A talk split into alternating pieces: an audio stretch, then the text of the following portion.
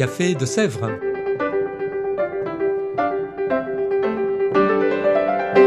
Au Café de Sèvres, on discute philosophie et théologie.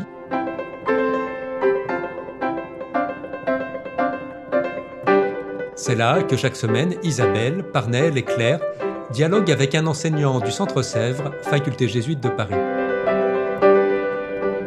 L'émission d'aujourd'hui est animée par Parnell Ledaga. Chers auditeurs, chères auditrices du Café de Sèvres, bonjour à tous. Je suis ravi de vous retrouver pour un nouveau podcast et nous allons discuter aujourd'hui d'un philosophe nommé Jean-Luc Marion. Et pour en parler avec nous, nous avons le plaisir d'accueillir le Père Andreas Lint. Père Andreas Lint, bonjour. Bonjour, euh, un, très grand merci pour euh, l'invitation. D'accord, vous êtes un prêtre jésuite de la province du Portugal où vous y enseignez d'ailleurs la métaphysique et la philosophie de la religion. Vous êtes ici en tant que professeur invité où vous dispensez depuis quelques semaines maintenant au Centre Sèvres un cours sur Jean-Luc Marion dont nous allons discuter. C'est ça. Alors, euh, pour entrer très vite dans le vif du sujet, qui est Jean-Luc Marion? Parce que c'est un philosophe qui est encore en vie. Alors, qui est-il? Pouvez-vous nous parler brièvement de lui, de son enfance, euh, de sa philosophie? Alors, euh, Jean-Luc Marion est né en 1946, toujours parmi nous dans ce monde. Il est né en Meudon. et il a toujours été proche des, des milieux parisiens. Donc, il y a un livre, La, rigueur des choses, un livre euh, sous forme d'interview de 2012, mhm. où il parle brièvement de son enfance et de son adolescence.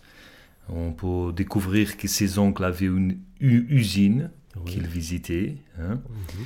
Euh, et donc, il a vu la, construction des moteurs, euh, des boîtes, des réducteurs de vitesse, etc.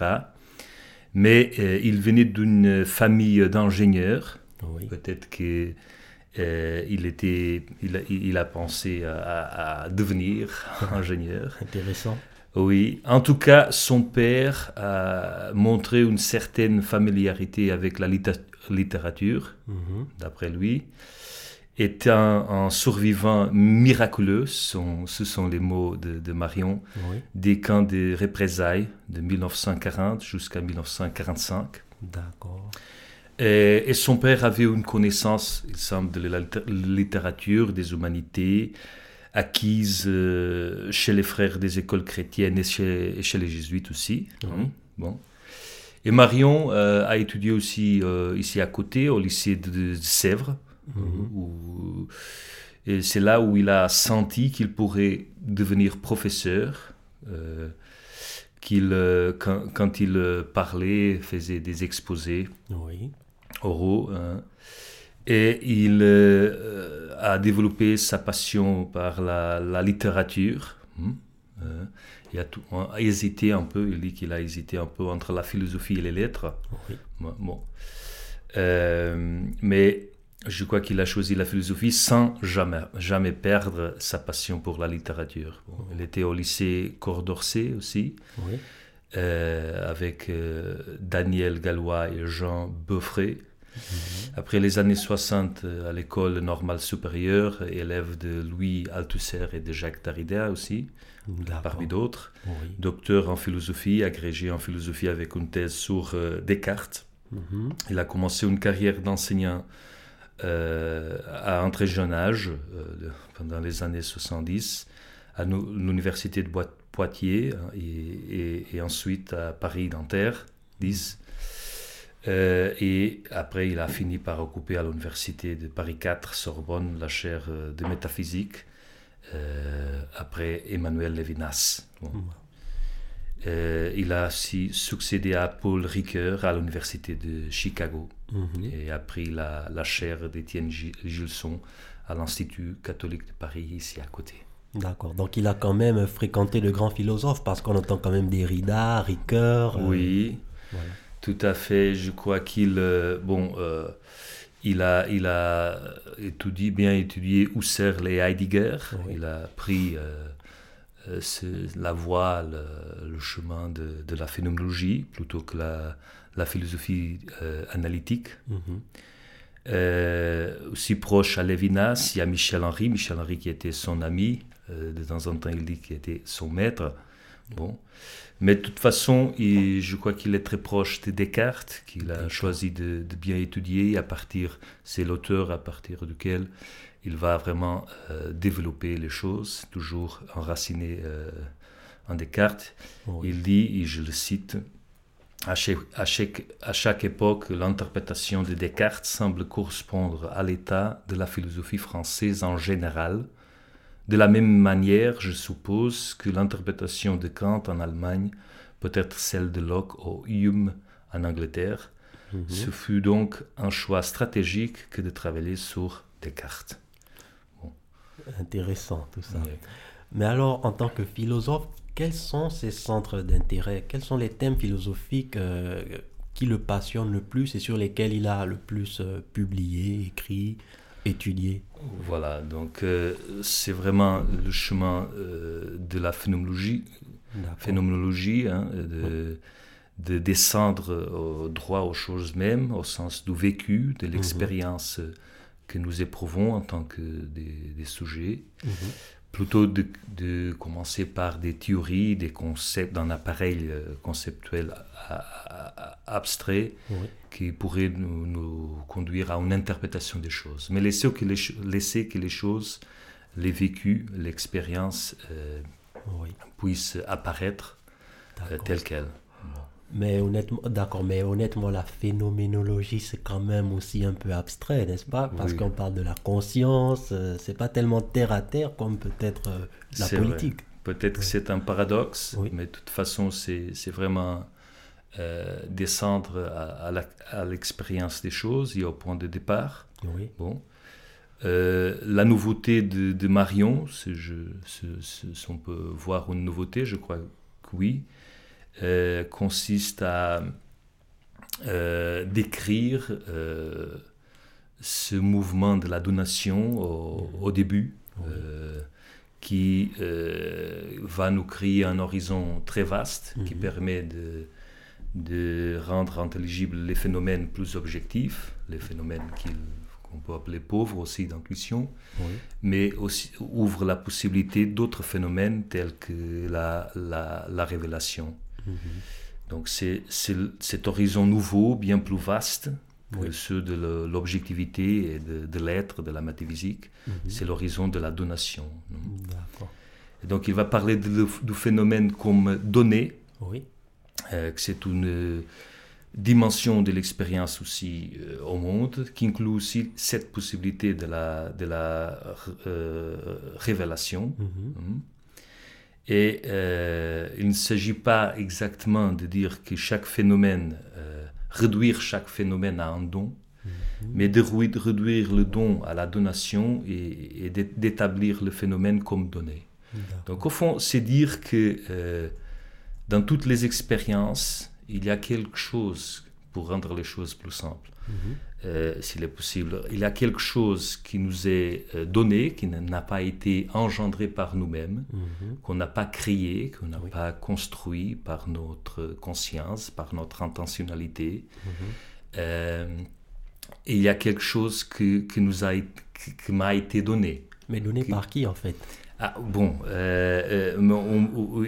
pour rester en philosophie, on va, on va décrire sans le donateur, mais bon, cette expérience d'un jeu, mhm. d'un jeu qui euh, n'est pas au nominatif, n'est pas euh, le maître de toutes les choses, mhm. mais qu'il y a quelque chose qui euh, dépasse, une expérience aussi d'excès, mhm. d'excès, non? Si vous voulez, pour, si je peux citer un passage biblique, bien sûr. comme dit Paul aux Corinthiens, Qu'as-tu qui n'est reçu Et si tu l'as reçu, pourquoi te glorifier comme si tu ne l'avait pas reçu? Mhm. Euh, une question rhétorique de, Paul. Euh, et, c'est ça, cette question qu'il y a quelque chose qu'on n'a pas euh, construit au début, un commencement qui n'est pas un jeu, qui, est fondateur des choses, mhm. mais il est, disons, fondé d'une certaine façon. Et, il y a quelque chose qui dépasse. Oui. Mhm. D'accord. Alors ici, comme je l'ai mentionné un peu plus tôt, vous donnez un cours sur la donation selon Jean-Luc Marion. Alors, quelles sont les œuvres que enfin, vous donnez à vos étudiants pour étudier Est-ce qu'il y a des livres en particulier de Marion que vous lisez? étant, étant donné, c'était un, un, livre important, étant donné aussi euh, le euh, phénomène érotique. Oui. Oui. Euh, et donc, et aussi le, le débat qu'il y a eu entre Marion et, Derrida sur le don, qui mhm. a été publié en français dans le livre Figures de phénoménologie, mhm. qu'on qui on vient aussi d'analyser. Oui. Mhm. Alors, mais si vous pouviez donner un conseil, parce que beaucoup de gens ont entendu parler de Jean-Luc Marion, mais on n'a pas nécessairement euh, connaissance de sa pensée. Si quelqu'un vous demandait par quel livre de Jean-Luc Marion je dois commencer si je veux connaître euh, sa pensée, lequel suggéreriez-vous? Alors, pour celui qui, est facile, je dirais ce livre sous forme d'interview, la, rigueur des choses, mhm. entretien avec Dan Arbib de 2012, euh, où, cela sera très facile, oui. Donc, vous dites celui qui est facile, ça veut dire alors qu'il y a d'autres qui sont très difficiles. En général, c'est difficile à lire. Il faut avoir euh, une bonne initiation et préparation philosophique. Mais ici, il rend les choses, oui, beaucoup, beaucoup, très, beaucoup, beaucoup plus faciles, oui, tout à fait. D'accord. Alors, euh, mais en dehors des livres, Jean-Luc Marion s'intéresse aussi à la religion. Et d'ailleurs, euh, pour nos auditeurs et auditrices du Centre on sait qu'on a un professeur ici au Centre Michel Fédou, qui vient de remporter en 2022 le prix Ratzinger. Mais euh, c'est peut-être une coïncidence, Jean-Luc Marion a lui aussi remporté le prix Ratzinger il y a de cela maintenant trois ans, c'est en 2020. Il s'intéresse beaucoup à la religion. Alors qu'est-ce qu'il peut nous dire de la religion? Bon, à, l'égard de, la religion, euh, il va chercher à, penser Dieu sans lettres. Mhm. C'est un, beau titre d'un ouvrage qu'il a écrit, Dieu sans lettres. Euh, il montrait comment, euh, combien la déconstruction de, de, Nietzsche, par exemple, la mort de Dieu en métaphysique, s'avère comme une déconstruction en fait des idoles mhm. qui va ouvrir un, nouveau euh, chemin euh, pour accéder à Dieu, de penser à Dieu d'autre manière. Donc. Mhm. Et donc, euh, il n'est pas Dieu un miroir de ma conscience, un produit, produit construit par ma conscience ou par mes motivations, du ressentiment, de, de la faiblesse, quoi que ce soit, mais euh, Dieu, euh, en tant que phénomène, l'expérience religieuse en tant que phénomène, pourrait être pensée à partir d'une certaine structure iconique. Mhm. L'icône, ça veut dire euh, un, renversement de l'intentionnalité, d'être vu, d'être vu donc. et ça, il y a tout le débat autour du tournant théologique de la phénoménologie française, mais euh, chez Marion, il s'agit vraiment d'un tournant, mhm. donc il fallait aussi suspendre euh, la question de savoir s'il est chrétien ou pas chrétien, s'il a de la foi, mais euh, voir sa phénoménologie de la donation et discuter la, phénoménologie de la donation du point de vue phénoménologique. Mhm. Mais de toute façon, cette, cette manière de, décrire aussi l'expérience religieuse comme un phénomène saturé, mhm. montre la saturée d'intuition, il n'est pas construit par moi, un excès d'intuition, euh, se, rapproche euh, à l'expérience de l'amour, mhm. donc, et, là, touche la question de, Ratzinger, euh, de, l'ancien pape Benoît, Benoît XVI, surtout son encyclique Deus Caritas Est. Mhm. Il ne s'agit pas de, bâtir la morale par des principes abstraits, mais d'abord cette expérience, ce vécu euh, de l'amour, comme unité de eros agape, ça veut dire euh, le désir de s'unir euh, à un autre et aussi d'une certaine mesure de posséder, avec le mouvement de celui qui, qui s'abandonne à l'autre. Un qui est condition de possibilité d'accueillir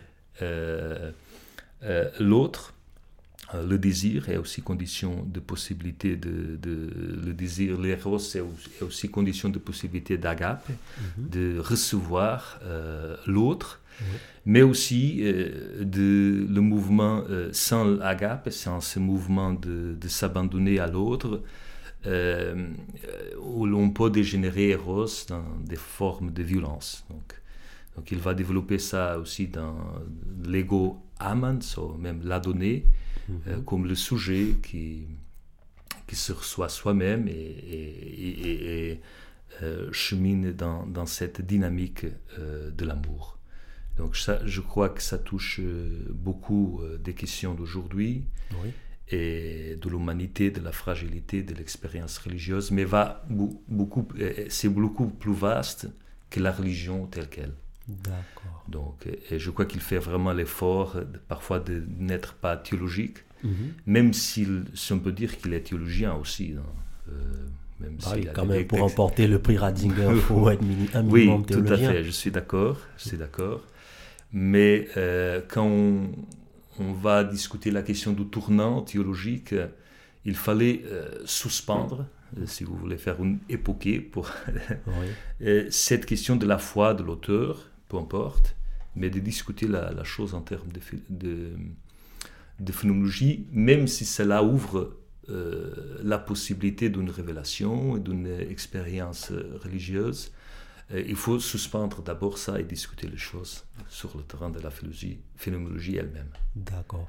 Et concernant sa foi, alors, est-ce qu'on sait vraiment si lui-même il est croyant ou pas oui, croyant? Oui, il est croyant, il est, il, est, il est, croyant, il est catholique, oui.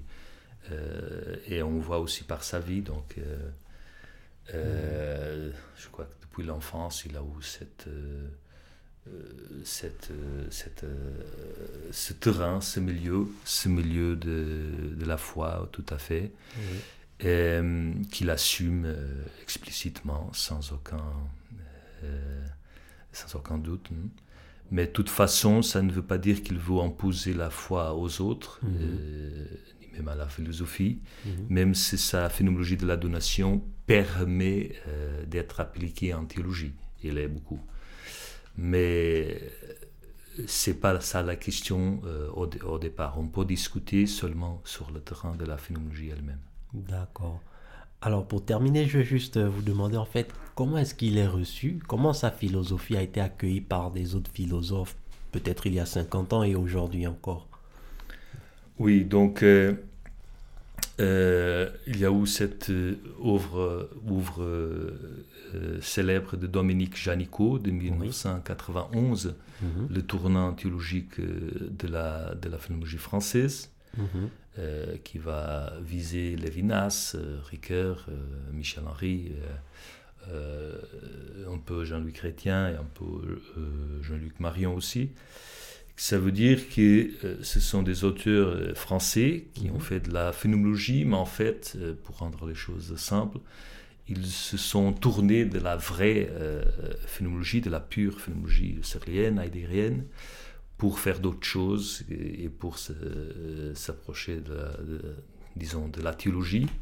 C'est aussi un tournant métaphysique hein, pour mettre euh, Dieu, au fond, euh, l'autre, l'absolument autre, comme condition de possibilité des phénomènes. C'est un, un, peu critique vis-à-vis -vis de ces auteurs. Euh, il y a aussi le débat avec euh, Derrida oui. en 1997 sur le don et donc sur la possibilité ou impossibilité de, de la donation comme le commencement où Derrida va, va chercher à déconstruire au fond ça. Euh, mais de toute façon, et après, il y a tout l'accueil en théologie, notamment théologie chrétienne, catholique, mhm. qui se fait de plus en plus. Euh, de toute façon, il ouvre vraiment, euh, euh, même avec ses critiques, il montre vraiment son importance et l'importance de discuter cette, cette question du, commencement en philosophie et du terrain, l'horizon le, plus vaste qui pourrait permettre d'envisager la possibilité d'une révélation et comment, quelles sont ces conditions de possibilité. Voilà, Père Andreas Lind, merci infiniment de nous avoir parlé aujourd'hui de Jean-Luc Marion. Un très grand merci euh, pour l'invitation. Voilà, et nous vous souhaitons aussi un bon retour au Portugal. Merci beaucoup et, à vous aussi. Merci, nous sommes toujours ici. D'accord.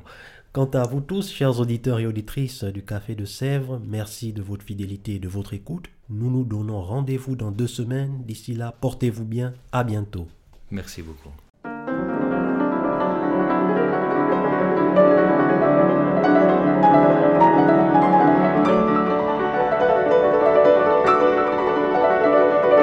Vous écoutiez Café de Sèvres, le podcast du Centre Sèvres, Faculté jésuite de Paris, en partenariat avec RCF.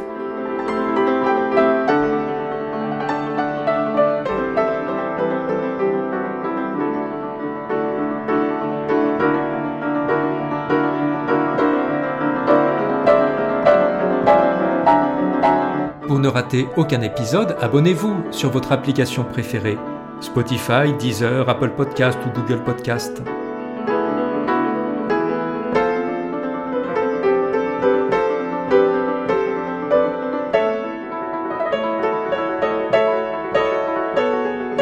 Et sur notre site internet www.centresèvres.com, découvrez l'ensemble de nos cours et conférences en philosophie et théologie. À bientôt!